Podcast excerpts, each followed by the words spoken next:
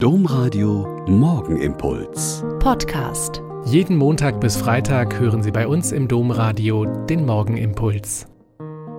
Herzlich willkommen zum Morgenimpuls. Mit Ihnen am Radio und mit mir, Schwester Katharina, Franziskanerin in Olpe. Am Aschermittwoch, also heute, beginnt die 40-tägige Fastenzeit vor Ostern. Seit Ende des 11. Jahrhunderts gibt es die Tradition, sich an diesem Tag in Gottesdiensten ein Aschenkreuz auf die Stirn zeichnen oder Asche aufs Haupt streuen zu lassen. Die aus gesegneten Palmzweigen vom Vorjahr gewonnene Asche gilt als Symbol der Trauer und der Buße. Das Aschenkreuz steht für den Beginn der Bußzeit und zugleich für die Hoffnung der Christen auf Auferstehung.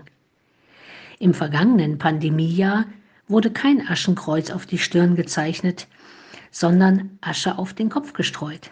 Das ist die viel frühere und ursprünglichere Form dieses Startsignals in die Fastenzeit.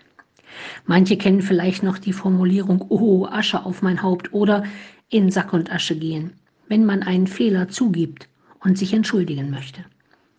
Ich habe mal nachgesehen, warum die Asche so das normale Mittel für den Beginn der Fastenzeit ist. Asche ist seit Jahrhunderten ein vielfältig verwendetes Putz- und Scheuermittel.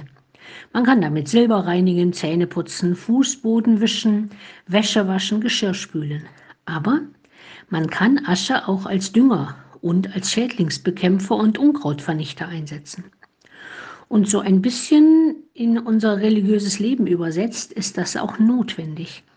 Wir müssen schon manches in unserem Leben ein bisschen abstauben und reinigen und putzen damit wieder deutlich wird, wozu wir als Christen so da sind. Wir sollen und wollen Jesus nachfolgen und versuchen, nach seinem Evangelium zu leben. Und da ist die Asche als Dünger auch nicht so verkehrt, damit Neues und Gutes wachsen kann und der Auftrag, kehr um und glaub an das Evangelium, durch uns und unser Tun und Handeln und Beten Hand und Fuß bekommt und das Reich Gottes unter uns wachsen und gedeihen kann. Und die Asche als Unkrautvernichter kann mir schon ein Sinnbild dafür sein, dass mancher Wildwuchs im Reden und Tun doch mal beseitigt werden könnte.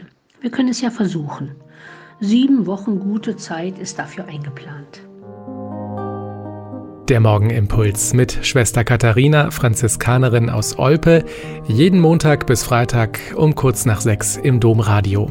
Weitere Infos auch zu anderen Podcasts auf domradio.de.